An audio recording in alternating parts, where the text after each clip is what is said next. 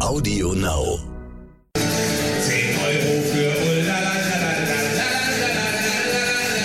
10 Euro für Ulla, Schmidt, Ulla Schmidt. Ja, das ist Kölner Karneval im Jahr 2004. Die 10 Euro pro Quartal, das war's dann ein für alle Mal.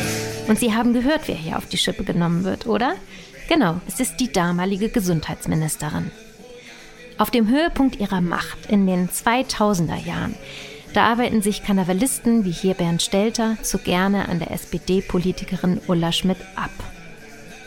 10 Euro für Ullala, eine der Spitzen gegen die Praxisgebühr, die im Zuge von Schmidts Gesundheitsreform 2004 eingeführt wurde. So viel Auseinandersetzung ist natürlich immer auch ein Gradmesser für Aufmerksamkeit und für Popularität. Um Frau Schmidt selbst zu zitieren, meine Bekanntheitswerte lagen gefühlt bei 95 Prozent. Das hat sie im vergangenen Sommer dem Spiegel gesagt. Dass Bekanntheit aber nicht gleich Beliebtheit ist, das zeigt sich an Ulla Schmidts Gesundheitsreform. Und dann ganz am Ende ihrer Amtszeit bei der Dienstwagenaffäre. Vielleicht erinnern Sie sich noch daran. Sie kennen mich und Sie wissen, was ich anpacken möchte und wie ich das mache. Ein Leben ohne Krisen ist natürlich einfacher, aber wenn sie da sind, müssen sie bewältigt werden. Das wäre jetzt ja falsch zu sagen, ich bin nicht eitel. Man möchte ja jetzt keine Zumutung für seine, sein Gegenüber sein. Tendenziell, glaube ich, gibt es bei Frauen eine gewisse Sehnsucht nach Effizienz. Effizienz. Das ist über Merkel, Vertraute erzählen. Und es wird wirklich sehr vielseitig hier. Nur mal als kurzer Rückblick. Da war zum Beispiel Alice Schwarzer in der Auftaktfolge, die live im Bundestag dabei war, als Frau Merkel das erste Mal zur Kanzlerin gekürt wurde. Oder in der zweiten Folge Ursula von der Leyen, die uns Einblicke in endlose Verhandlungsmarathons gewährt hat und wie Frau Merkel da so mit den Mächtigen jongliert hat. Und da kommt noch so viel. Ach, lassen Sie uns einfach heute erstmal anfangen. Mein Name ist Anna-Beke Gretemeyer, ich bin Chefredakteurin des Stern.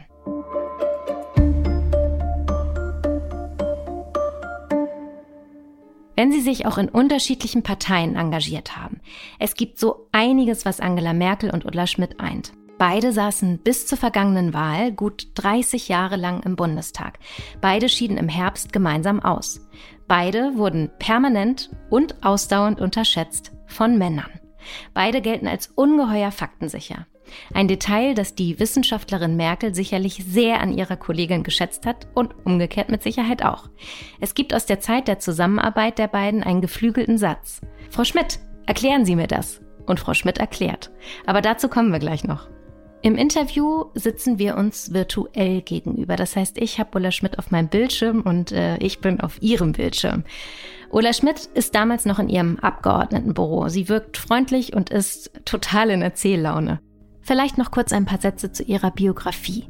2001 wird die Sonderpädagogin Ulla Schmidt unter Kanzler Gerhard Schröder Bundesministerin für Gesundheit und bleibt es acht Jahre lang. So lange wie noch niemand vor ihr.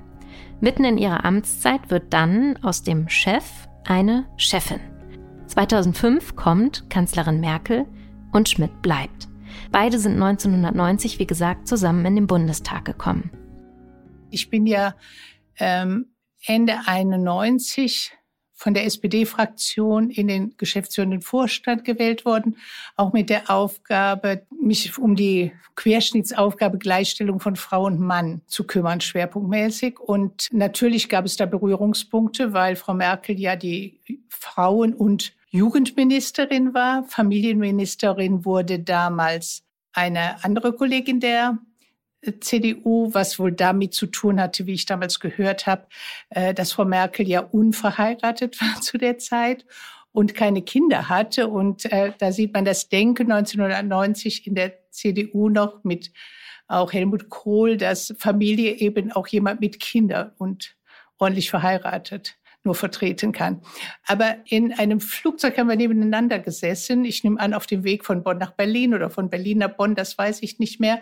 Und wir haben uns da unterhalten über Frauenpolitik und so. Und ich erinnere mich daran, weil äh, damals Frau Merkel auch gesagt hat, dass sie absolut gegen die Quote ist. Was hält sie nicht für nötig.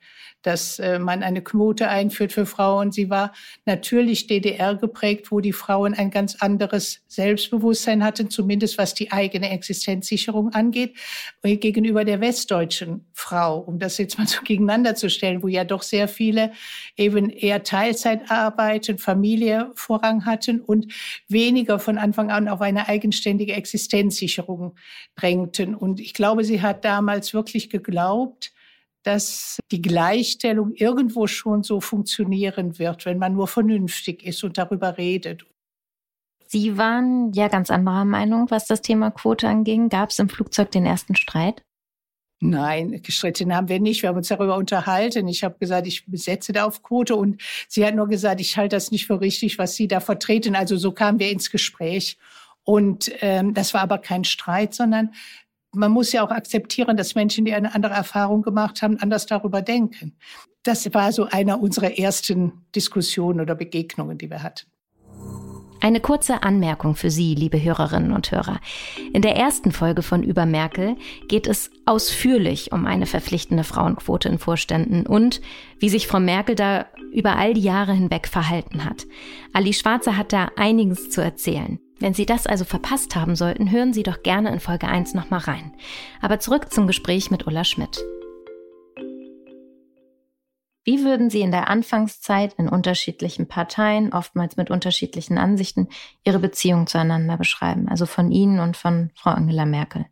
Also ich würde die immer beschreiben als eine Beziehung, die vom gegenseitigen Respekt getragen war, äh, die offen miteinander reden konnte, aber die auch nicht besonders eng war.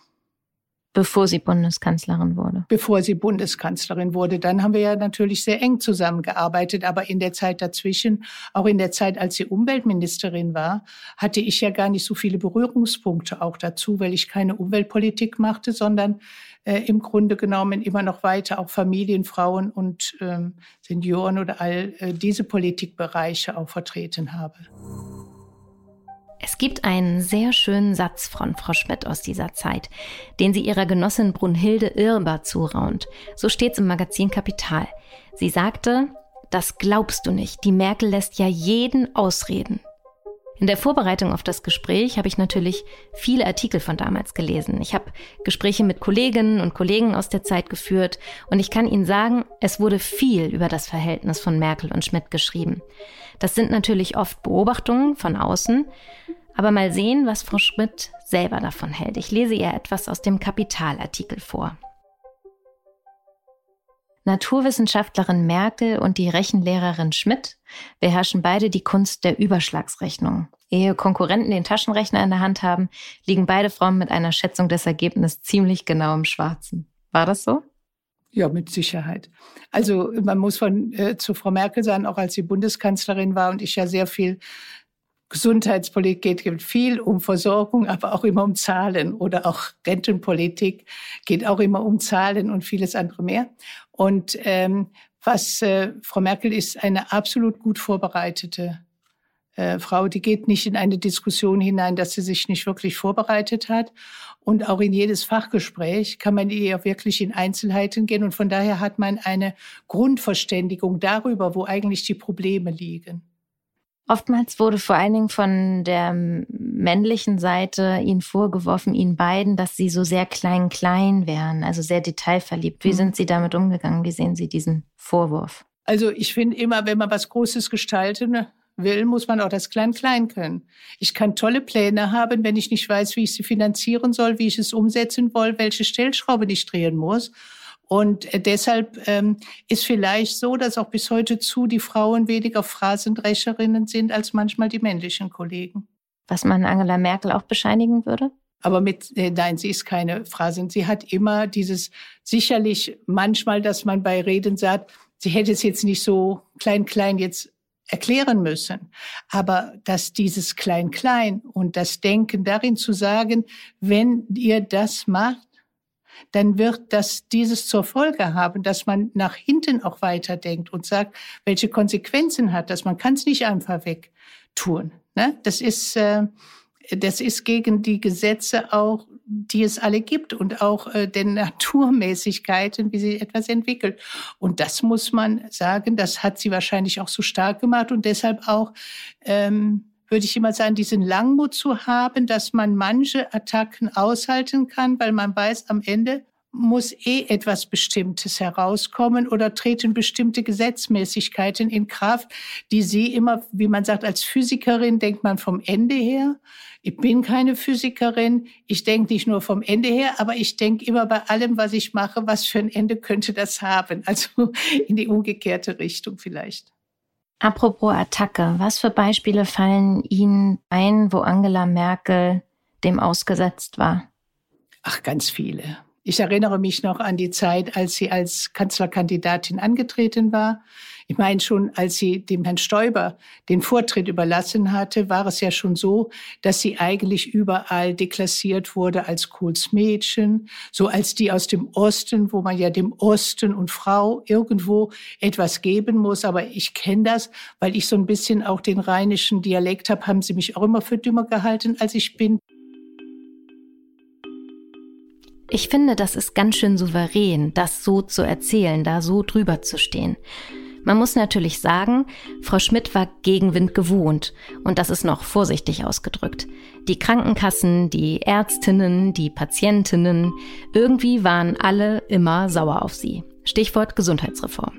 Gesundheitsministerin ist, das ist bekannt, ein knallharter und irgendwie auch ungeliebter Job. Deswegen ähm, gibt es diese Beschreibungen vielleicht bei Frauen oft noch mehr als bei Männern.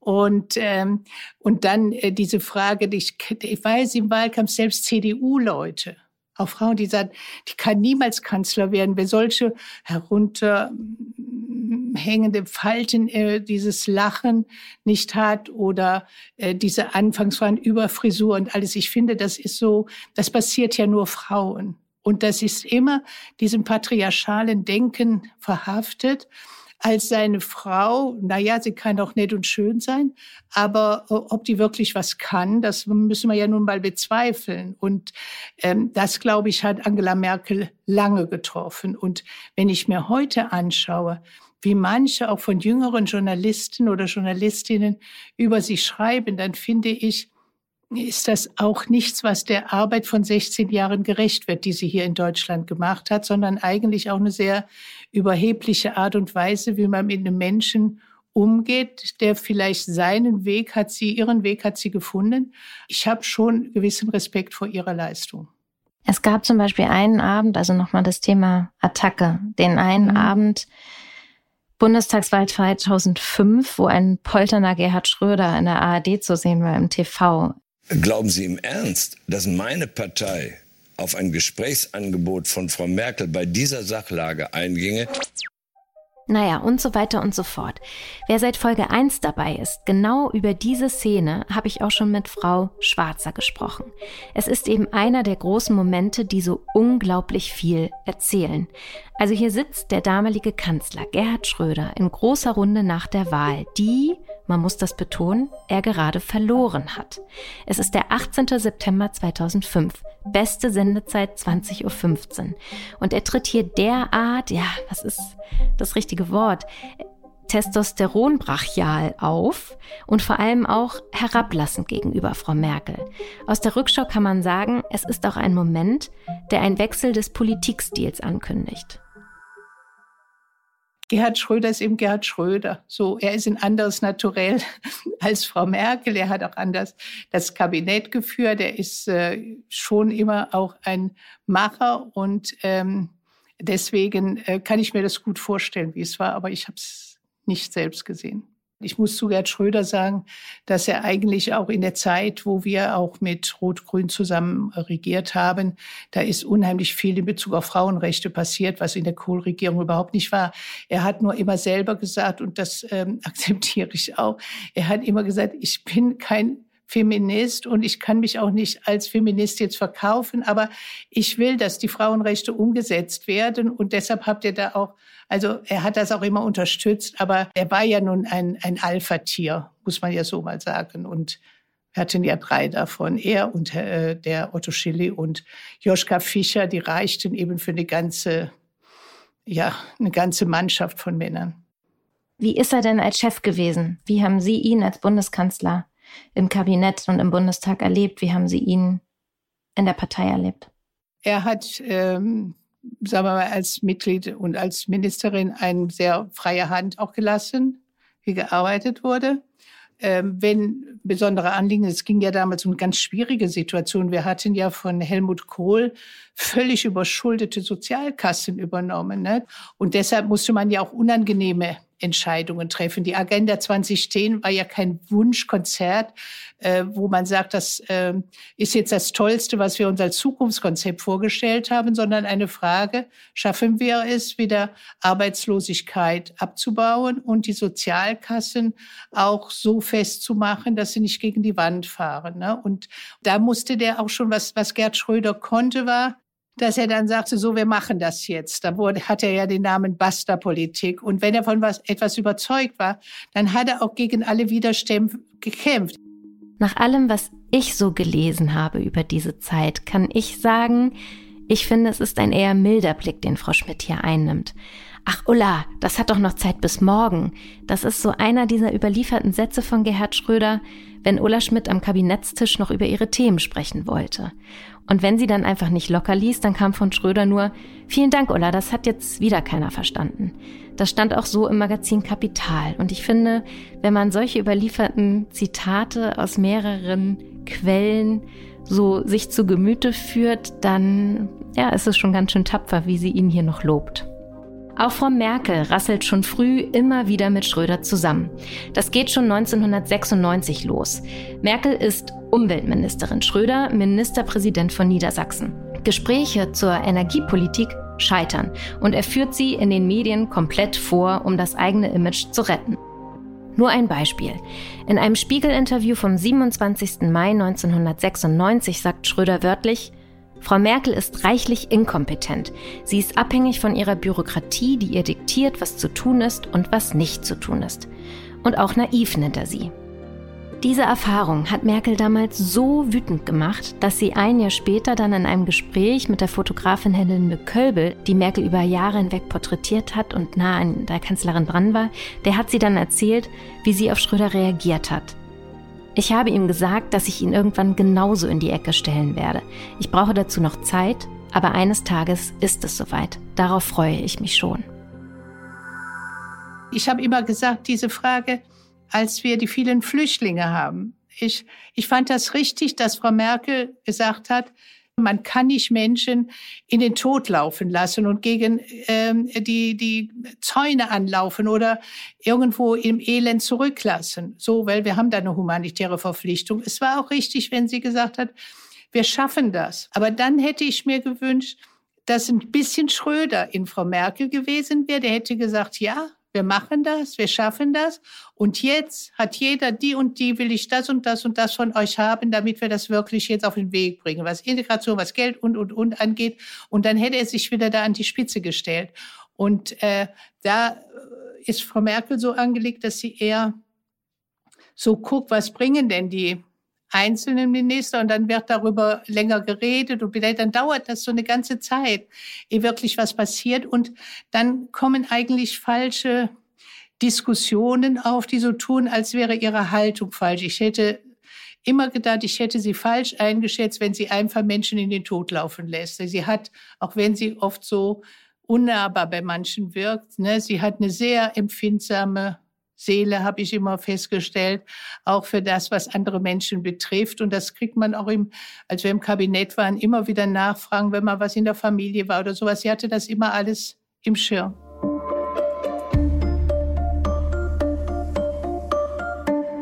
Ich sage ganz einfach, Deutschland ist ein starkes Land. Und die, das Motiv, in dem wir an diese Dinge herangehen, muss, sei, muss sein, wir haben so vieles geschafft, wir schaffen das. Wir schaffen das und wo uns etwas im Wege steht, muss es überwunden werden, muss äh, daran gearbeitet werden und der Bund wird alles in seiner Macht Stehende tun, zusammen mit den Ländern, zusammen mit den Kommunen, genau das durchzusetzen. Das war für mich einer der eindrücklichsten Momente der Kanzlerschaft Merkels. Am 31. August 2015 trat sie während der sogenannten Flüchtlingskrise vor die Kameras und sagte diesen einen Satz, wir schaffen das. Es war einer der eher wenigen Momente, wo Merkel einen Satz prägt, der tatsächlich bleibt. Ein Satz, der vielleicht auch viel über sie aussagt als Mensch. Der Mensch Merkel ist wirklich sehr breit gefasst und umfasst, wenn sie immer gesagt hat, sie kennen mich. Eigentlich, wer sie kennt, weiß, dass sie noch mehr ist als das, was sie als Kanzlerin darstellt, wenn man vom Menschen hergeht. Und deshalb glaube ich auch, dass sie so diese Mitdenken, was vielleicht der ein oder andere für Beschwerden hat oder so etwas. Ne? Man, ähm, ich weiß, dass ich mal mit ihr gesprochen habe über einen Freund von mir, der ähm, schwer krank war und der wollte mit seiner Frau nach Berlin kommen und ich war mit dem Auto in Aachen und habe dann gesagt, weil der auch so an die Dialyse musste, ich kann die ja im Auto mitnehmen, da braucht er das nicht im Zug und dann gebe ich euch das da. Und ich weiß auch nicht, warum wir miteinander telefoniert haben. Ich hatte ihr das gesagt, aber als zwei Jahre später ähm, der ähm, Freund von mir gestorben ist und ähm, ich nur sagte, nee, ich muss da hingehen, weil ist mein Freund gestorben, da sagt sie sofort, ist das denn der, für den Sie damals die Sachen mit dem Auto genommen haben? Da hätte ich überhaupt nie dran gedacht, dass er das noch wusste von dieser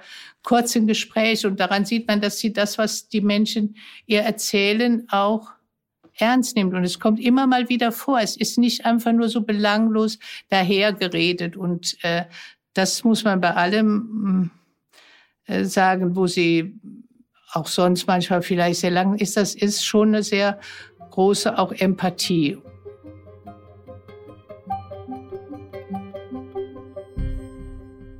Kommen wir nochmal ähm, zurück zum Übergang. Also 2005, ja. Davor waren Sie offiziell politische Gegnerin und dann wusste man, jetzt geht's in eine mhm. gemeinsame Richtung. Sie haben vorhin erzählt, wie Ihre Zusammenarbeit, wie Ihre Beziehung war von 1990, 91 bis 2005. Wie wurde sie dann danach? Sie war schon immer in der Frage, was kann äh, sie ihrer Partei und ihren Wähler und Wählerinnen zumuten. Das hatte sie schon immer bei all den Diskussionen dabei. Und wenn, wenn, sie, wenn man sagt, ich könnte man den und den Weg gehen, dann sagt sie auch, dann versuchen Sie es doch nochmal und dann sprechen Sie doch mal mit dem und mit dem auch aus der Partei, ob man da zu einer Einigung kommen kann. Ne? Das ist, sie hat sich da nicht immer eingemischt, sondern rausgehalten, aber sie hat das begleitet. So. Wir haben viele gute Gespräche auch gehabt und ich glaube, es ist auch so etwas wie eine ja, gegenseitig, es ist keine Freundschaft. Ich bin nicht zu ihren, äh, sagen wir mal, ins Private oder sowas eingeladen oder gegenseitig. Das ist es nicht. Aber es war eine von gegenseitigem Respekt getragene Zusammenarbeit, die sich auch lange nachher noch zeigte, immer wenn man sich getroffen hat und wo sie auch immer so verfolgte, was man machte, wenn man sich mal irgendwo traf und so. Das war immer ein, ein eigentlich ein sehr offenes und herzliches auch. Der Klaus Vater, ähm, der ähm, ja ihr Ministeriums Ministeriumssprecher war und später auch ihr Regierungssprecher wurde, der hat ähm, gesagt über eine ihrer ersten Begegnungen oder wie er es eingeschätzt hat, sie haben sich gesehen und sie haben erkannt, dass in der anderen ein Stück ihrer selbst ist. War das so? Durch die Art, wie sie auch geblieben ist, auch als Kanzlerin, hat sie eigentlich so, so, so beschreibe ich das immer, die Normalität in eine Sphäre gebracht, die dafür gar nicht gedacht war, weil Männer das nicht machen. Zum Beispiel, dass sie immer noch bis zum Schluss bei Ulrich einkaufen ging, dass sie kochte, dass sie selber ins KDW ging, um einzukaufen und nicht jemanden schickt oder sowas. Ne? Und diese Dinge, die sie immer machte, so normal wie möglich zu sein und ähm, auch pragmatisch, mit dem hatten ja auch beide Personenschutz, wie kann man damit pragmatisch umgehen oder sowas, ne? Das ähm, war bei ihr eben auch so, ne? Und da hat sie vieles verändert in der Sicht, wie eigentlich so ein Bundeskanzleramt auch geführt wurde. Ne? Die Männer hatten ja immer die Frau an der Seite, die das alles machte. Die mussten sich nicht darum kümmern, ob der Koffer gepackt ist oder nicht oder ob Lebensmittel gekauft sind. Aber bei so vielen Gemeinsamkeiten, die Sie beide irgendwie auch hatten, jetzt in der politischen Karriere, was waren denn eigentlich Ihre Unterschiede? Naja, erstmal, dass sie ein christdemokratisches Bild hat und ich ein sozialdemokratisches. Das sind schon sehr Unterschiede. Und ich, äh, sagen wir mal, ich, ich hätte mir nie das Amt der Kanzlerin zugetraut. Ne, ich habe auch vieles gemacht, aber ins Kanzleramt hätte ich jetzt auch nicht gewollt. Und ähm, aber ich glaube schon, diese ähm, ich bin ja mehr so ein impulsiver Mensch und ähm, auch ähm, kann auch Entscheidungen treffen, kämpfen. Ich kämpfe auch für das, was mir wichtig ist. Da bin ich wohl eher ein bisschen wie Schröder. Frau Merkel hat Sie mal als ihre renitenteste Ministerin bezeichnet. naja, wenn, aber sie weiß eben, wenn ich irgendwas äh, falsch finde, dann sage ich es auch. Und wenn ich was richtig finde, dann kämpfe ich dafür. Und dann wird man eben manchmal lästig, ne? renitent. Ich glaube, es war auch aus ihrem Mund fast eher wertschätzend gemeint. Ja, ja, das war, sag ich ja, das ist, sie war ja selber, wenn sie mal denkt an ihre äh, Politik, die sie immer gegen die FDP durchsetzen musste als Umweltministerin. Ich glaube, von daher kommen noch manche ihre Vorbehalte manchmal zur FDP bis heute. Verstanden. Ganz vorhin hatten Sie auch schon mal was zum Thema Quote gesagt. Da gab es das erste Gespräch bei der allerersten Begegnung. Ähm, wir sind immer noch an einem Punkt, wo Frauen weniger als Männer verdienen und die Quote noch nicht allübergreifend stattfindet. So formuliere ich das jetzt mal. Hat mhm. Frau Merkel da was versäumt? Ja, auf jeden Fall. Also sehen Sie mal, die, die, der Frauenanteil der Union in der, äh, im Parlament ist zwar kontinuierlich gestiegen, aber das sind so ähm, im Schneckentempo. Und äh, es ist einfach klar, sie hat ja auch ähm, in, der, in der Partei dann wurde ja durchgesetzt, dass ähm, jeder dritte Listenplatz sollte. Aber sollte ist schon immer schlecht, weil es passiert nicht. Ähm, aber das hat dann lange gedauert und dann war die Frauenunion ja auch sehr stark, hat sich dann eingesetzt. Und dann hat auch erst Frau Merkel, meine ich, sich richtig bewegt darauf, dass sie da offener auch mit umgegangen ist. Aber die CDU hat bis heute keine Quote. Ganz am Anfang dieser Folge habe ich ja die sogenannte Dienstwagenaffäre angesprochen. Nochmal zur Erinnerung, es ist 2009, mitten im Wahlkampf. Ulla Schmidt macht Urlaub in Spanien und weil sie dort auch zwei dienstliche Termine hat, lässt sie ihre Dienstlimousine ans Mittelmeer fahren. Mehr als 2000 Kilometer einfache Strecke. Der Wagen wird dann dort gestohlen und taucht wenige Tage später aber wieder auf. Darüber berichten die Medien damals natürlich und die Opposition empört sich. Eine skandalöse Verschwendung von Steuergeldern. Das hat zum Beispiel der CDU-Haushaltspolitiker Georg Schirmbeck der neuen Osnabrücker Zeitung gesagt. Ulla Schmidt rechtfertigt sich. Sie sagt mitten in dieser ganzen öffentlichen Diskussion, das steht mir zu. Dieser Satz wird richtig berühmt. Er wird damals sogar zum Satz des Jahres gekürt. Der Bundesrechnungshof, der prüft den Fall natürlich anschließend und kommt zu dem Ergebnis, die Nutzung des Dienstwagens in Spanien war rechtens. Bis auf die dienstlichen Fahrten in Spanien hat Ulla Schmidt die Kosten für den Dienstwagen selbst getragen. Die ganze Sache ist ja jetzt auch schon mehr als zwölf Jahre her. Trotzdem möchte ich wissen, wie Angela Merkel auf den Vorfall damals reagiert hat. Ja, ich habe mit ihr darüber gesprochen. Ich meine, was kann ich dafür, wenn ein Dienstwagen gestohlen wird? Ich hatte da ein Privatauto, mit dem ich von der ähm, aber man, man kann das alles nicht aufklären und das ähm, wusste sie aber auch, weil natürlich diese private waren, der war auf dem Namen meiner Schwester, weil ja immer Sicherheitsgründe auch dahinter waren. Und ähm, ich hatte da unten auch veranstaltet, es leben sehr viele Deutsche da, die die, die äh, deutsche Krankenversicherung hatten. Und dann war Wahlkampf. Ansonsten wäre das überhaupt kein Thema gewesen. Ne? Das war einfach Wahlkampf. Und ich habe mit ihr gesprochen, ich habe ihr das erklärt, weil ich immer finde, da muss man auch schon telefonieren und dann war das auch in Ordnung so. Ne, sie hat auch äh, nie ähm, da irgendwie zu aufgefordert oder dazu irgendwie öffentlich etwas gesagt. Haben Sie den Hörer in die Hand genommen und Sie angerufen oder Sie sie? Das weiß ich nicht mehr so, aber ich glaube, ich hatte gedacht, ich wollte mit ihr telefonieren, ihr das erklären, was da war. Weil es gab ja so einen Wirbel da für mich völlig unverständlich, weil ich, ich, ich hatte ja noch nicht mehr, ich habe das Auto gar nicht gefahren. Ja. Und auch sowas ging aber dann auf die Art und Weise, wie Sie sich beide beschrieben haben, einfach miteinander zu lösen dann. Ja, das wir, aber sie ist ja auch nicht da. Sie ist ja auch nicht diejenige, die dann diese Attacken, äh, die ja auch aufgegriffen wurden. Es hatte ja auch irgendwas mit dem Gesundheitswesen zu tun. Na, es gab ja schon welche, die wussten, dass der gestohlen war. Da wusste der Fahrer selber noch nicht. Aber gut, da, das sind Dinge, die kann man alle nicht aufklären, aber die bleiben natürlich da haften. Aber da ist sie mir nie in den Rücken gefallen. Und so geht unsere dritte Folge von Über Merkel Vertraute Erzählen zu Ende. Mit einer Ulla Schmidt, die beides erlebt hat. Arbeiten unter einem Kanzler und arbeiten unter einer Kanzlerin. Mein Name ist Anna-Beke Gretemeyer. Ich bin Chefredakteurin des Stern und in der nächsten Folge treffe ich auf Annette Schawan. Sie und Merkel bezeichnen sich als Freundinnen. Auch solche Momente gibt es äh, in einer Freundschaft. Klar, auch in dieser Freundschaft auch Momente, sich zu trösten. Und Frau Schawan lüftet auch ein kleines Geheimnis rund um den Inhalt einer ominösen SMS des früheren Verteidigungsministers Karl Theodor zu Guttenberg. Die schickte er kurz vor seinem Rücktritt an Angela Merkel. Bis zum nächsten Mal. Über Merkel ist ein Podcast des Stern. Host Anna Beke Grietemeyer. Leitung Isa von Heil. Redaktion und Drehbücher Daniel Wüstenberg und Heiko Beer. Projektkoordination Julia Lukasewitsch. Produktion und Sounddesign Wei Quan und Nicolas Fiemerling. Recherche und Fact-Checking Melanie Mönig, Susan Molkenbuhr, Corinna Slotti und Saka Touré. Beratung Bernie Meyer und WakeWord Studios. Dieser Podcast ist eine Produktion der Audio Alliance.